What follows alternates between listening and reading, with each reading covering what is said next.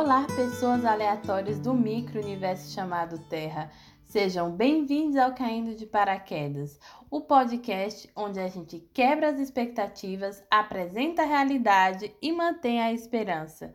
Eu me chamo Amanda e hoje vamos falar sobre como eu vim parar aqui, Lyon, França.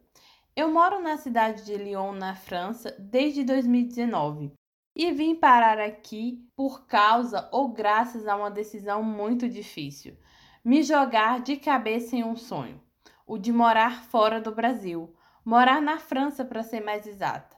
Porém, esse sonho era tão, tão alto e tão distante de mim em termos materiais e geográficos que só sendo bem radical para conseguir enfrentar todas as etapas para realizá-lo. Ponderar Ser racional, no meu caso, seria um freio, e eu vou te explicar por quê. O contexto é o seguinte: quando eu decidi vir para a França, eu não sabia falar quase nada de francês. Pensava que dizer bonjour era suficiente, e não, não é. Infelizmente. Além disso, não tinha nenhum contrato de trabalho, não estava inscrita em nenhuma universidade, não tinha nenhum parente aqui. A única pessoa que eu conhecia era um amigo da minha família que acabou me ajudando nos primeiros dias em que eu cheguei em Lyon. Resumindo, nada seria fácil e não foi mesmo. Mas eu tinha o mais importante, o visto e uma certa coragem. E é engraçado que antes, durante e mesmo algum tempo depois dessa viagem, eu fui entendendo de verdade e colocando em prática alguns ditados e expressões que nossos tios e avós costumavam dizer, como caindo de paraquedas, é melhor arrepender de ter feito do que arrepender de não ter feito. Um parêntese, isso não vale para tudo, mas a gente faz mesmo assim. Outros ditados, como as aparências enganam, é melhor andar só do que mal acompanhado e por aí vai. Mas voltando para a questão de como eu vim parar em Lyon, o meu passaporte, ou melhor, o visto que estava no meu passaporte e que me permitiu viver essa experiência maravilhosa de um primeiro intercâmbio na França, foi o visto do programa Férias Trabalho. Dando um Google, vocês vão ver que é um visto recente, ele data de 2018.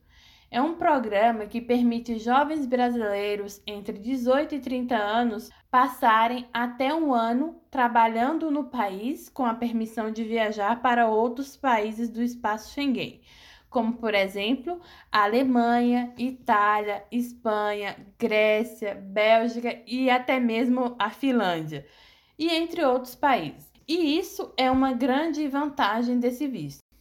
Vir para a França era um desejo latente. Sabe quando você dorme e acorda todos os dias com a mesma ideia na cabeça? Então, eu convivei com isso por mais de um ano. Pesquisar sobre o país e principalmente buscar formas de vir para cá virou uma rotina e era um momento prazeroso para mim. Essas pesquisas sobre o país alimentaram cada vez mais o sonho e ter a capacidade de sonhar, de me ver como alguém capaz, foi o ponto de partida para eu chegar até aqui.